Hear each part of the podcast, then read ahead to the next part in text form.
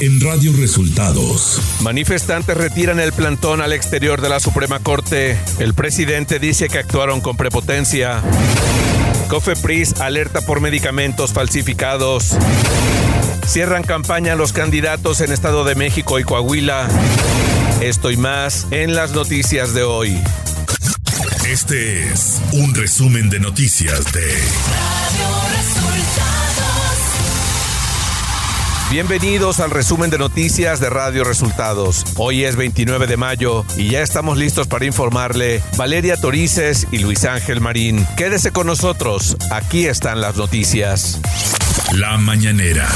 Este lunes el presidente Andrés Manuel López Obrador criticó la confrontación y violencia de manifestantes a favor de la Corte y dijo que actuaron con prepotencia. Pues yo eh, creo que se actuó de parte de los que marcharon con eh, prepotencia, porque pueden no estar de acuerdo con los que están manifestándose en frente de la Corte, pero eh, no debieron ir a provocar y a este, quitarles las mantas. Hay que respetar eso.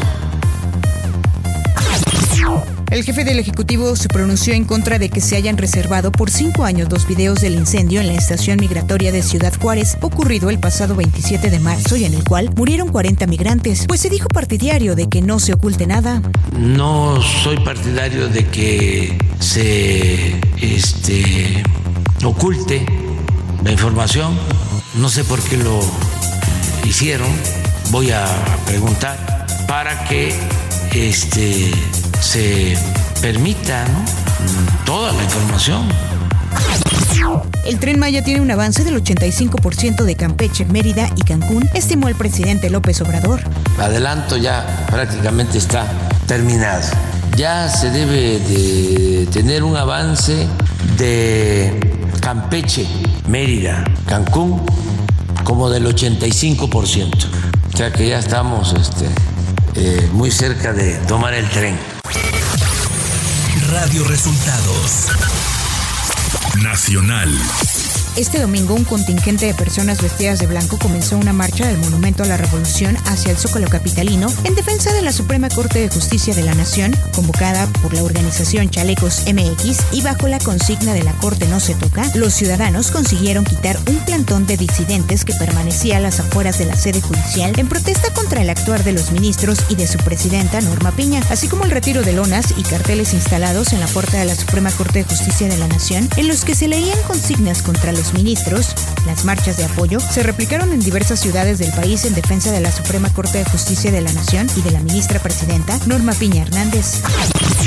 Un juez de distrito ordenó frenar temporalmente la tala y el desmonte de terrenos de los tramos 3, 4, 5 y 6 del tren Maya que abarcan los estados de Campeche, Yucatán y Quintana Roo, informó este domingo el Centro Mexicano de Derecho Ambiental, SEMDA. Esto en respuesta a una demanda de amparo promovida desde julio de 2020 por comunidades indígenas y campesinas contra el tren Maya. El juzgado primero de distrito en Yucatán les otorgó una suspensión definitiva. El gobierno de México publicó este lunes 29 de mayo en el Diario Oficial de la Federación el decreto que oficializa la desaparición del Organismo Financiera Nacional de Desarrollo Agropecuario, el cual conservará su personalidad jurídica exclusivamente para efectos del proceso de liquidación respectivo en términos de las disposiciones administrativas y presupuestales aplicables de acuerdo al Diario Oficial de la Federación. La Unión Nacional de Padres de Familia obtuvo la suspensión definitiva para frenar de manera temporal la impresión de los libros de texto gratuito de la SED. En la resolución se pide a las autoridades educativas que antes de imprimir y distribuir los libros, estos cumplan con las normas y planes de estudios aprobados. Con esta suspensión, detalló la Unión Nacional de Padres de Familia, los libros de texto que sí cumplan con los requisitos podrán seguir en impresión y distribución, por lo que no todos podrán ser impresos. La Comisión Federal para la Protección contra Riesgos Sanitarios, COFEPRIS, dio a conocer que fueron identificados cuatro medicamentos falsificados. Se trata de Alka-Seltzer, Sedalmerc y Pentrexil y Bronchovaxom, de los cuales se recomienda la suspensión inmediata del suministro y comercialización y no adquirir medicamentos en establecimientos y comercios informales, ya que presentan un riesgo sanitario al desconocer la calidad de sus ingredientes, así como la procedencia. Economía. El INEGI dio a conocer que el Producto Interno Bruto de México, con un crecimiento de 1% en el primer trimestre del año, además ligó seis trimestres consecutivos con crecimiento, algo que no sucedía desde el primer trimestre de 2016 al segundo trimestre de 2017.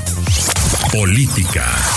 La dirigencia nacional del Partido Verde Ecologista de México abandonó este sábado a Lenin Pérez Rivera, candidato de Unidad Democrática de Coahuila, con el que iban en coalición para la elección a gobernador y diputados locales. Asimismo, anunciaron su apoyo al candidato de Morena, Armando Guadiana. Ante esto, Lenin Pérez Rivera dio a conocer que no declinará en favor de Armando Guadiana luego del anuncio de la dirigencia nacional a cargo de Karen Castrejón. En la plaza del Congreso del Estado de Coahuila, miles de militantes, simpatizantes y ciudadanos dieron la bienvenida al canciller Marcelo Ebrard, quien mostró su apoyo al candidato de Morena a la gubernatura, Armando Guadiana Tijerina, rodeado de la estructura nacional de Morena encabezada por Mario Delgado y acompañado de diputados federales y senadores. Armando Guadiana agradeció el apoyo de los morenistas que viajaron a Coahuila para apoyar su campaña y dijo que si se roba un peso pueden colgarlo en la plaza de armas en Saltillo Torreón. Este domingo más de 80 mil personas se reunieron en la Plaza de los Mártires en Toluca, Estado de México, para el cierre de campaña de Alejandra del Moral, candidata a la gubernatura de la Alianza Va por el Estado de México, de los partidos PAN, PRI, PRD y PANAL. Alejandra del Moral estuvo acompañada de los presidentes nacionales de los partidos de la Alianza y fue arropada también por senadores, diputados federales y locales, así como alcaldes y alcaldesas mexiquenses y de la Ciudad de México.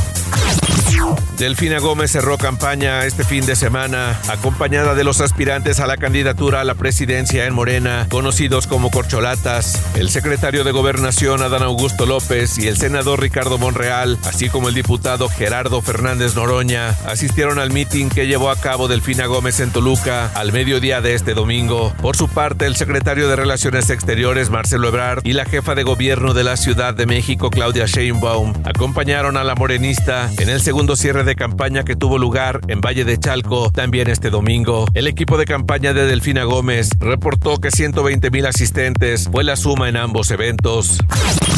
En Piedras Negras, Coahuila, Manolo Jiménez Salinas, candidato a la gubernatura de Coahuila por la Alianza por la Seguridad, llevó a cabo su cierre de campaña acompañado de los dirigentes de los partidos PAN, PRI PRD en el estado, además del gobernador de Querétaro, Mauricio Curi. Manolo Jiménez Salinas reconoció en la Plaza de Que su campaña fue una gran experiencia y aseguró estar listo para conservar las cosas buenas que tiene Coahuila. Ciudad de México. La jefa de gobierno de la Ciudad de México, Claudia Sheinbaum, informó que durante su administración se han invertido 4.200 millones de pesos en el suelo de conservación que existe en la Ciudad de México para promover la reforestación, aumentar la humedad ambiental y mitigar los efectos del cambio climático. El sábado, la mandataria capitalina realizó un recorrido de supervisión en un vivero forestal ubicado en Xochimilco. Información de los estados. Este sábado se elevó a siete el número de empleados de un call center reportados como desaparecidos en el municipio de Zapopan, en el estado de Jalisco, confirmó la Fiscalía Especial en Personas Desaparecidas de la Fiscalía General del Estado de Jalisco. Desde el sábado 20 y hasta el viernes 26 sucedieron las siete desapariciones, siendo dos mujeres y cinco hombres las posibles víctimas de un hecho delictivo relacionado con la privación ilegal de la libertad. El canciller Marcelo Ebrard tuvo un encuentro este sábado junto con el gobernador del estado de Michoacán, Alfredo Ramírez Bedoya, con la Asociación de Productores y Exportadores de Aguacate de México. En la reunión se dialogó sobre las acciones de la Cancillería en materia de exportación e inversión, la relación con Estados Unidos, principal importador de aguacate de México, y la aplicación de los nuevos criterios del TEMEC. Luego de que la actividad del volcán Popocatépetl presentó una disminución en su actividad, la Secretaría de Educación Pública del Estado de Puebla anunció el regreso a clases este lunes 29 de mayo. La titular de Educación, María Isabel Talavera, dijo que regresaban a clases más de un millón mil alumnos, así como de más de 57 mil docentes. Radio Resultados. Internacional.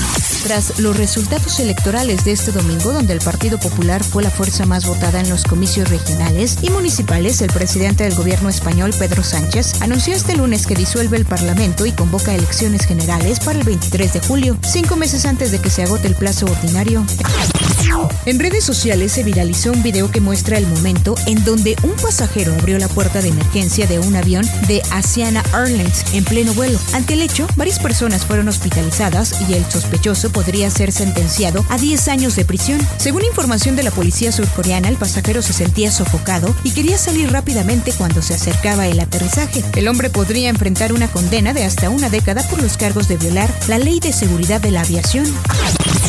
El presidente de Bielorrusia, Alexander Lukashenko, afirmó que los países que estén dispuestos a unirse al Estado de la Unión de Rusia y Bielorrusia recibirán armas nucleares. Durante una entrevista, Alexander Lukashenko dijo, a nadie le importa que Kazajistán y otros países tengan las mismas relaciones cercanas que tenemos con la Federación Rusa. Deportes. Los Tigres de la Autónoma de Nuevo León se coronaron campeones del Clausura 2023 luego de remontar el marcador de dos goles a cero en contra de las Chivas de Guadalajara tras empatar y lograr el tiempo extra para meter el tercer gol que les dio el triunfo. Espectáculos. Un éxito total fue el que logró la noche del sábado Ángela Aguilar al ser la invitada especial de Cristian Nodal en su presentación en el Foro Sol en la Ciudad de México e interpretar a dúo Dime como quieres, siendo la primera vez que los artistas cantan en vivo este tema que sin duda ya marcó historia en la música regional mexicana, tal como lo avalan sus 649 millones de views en YouTube, más de 2 millones de streams en Spotify y logrando convertirse en un video viral en TikTok, entre otros logros. Y hasta aquí las noticias en el resumen de Radio Resultados. Hemos informado para ustedes Valeria Torices y Luis Ángel Marín. Que tengan un excelente inicio de semana.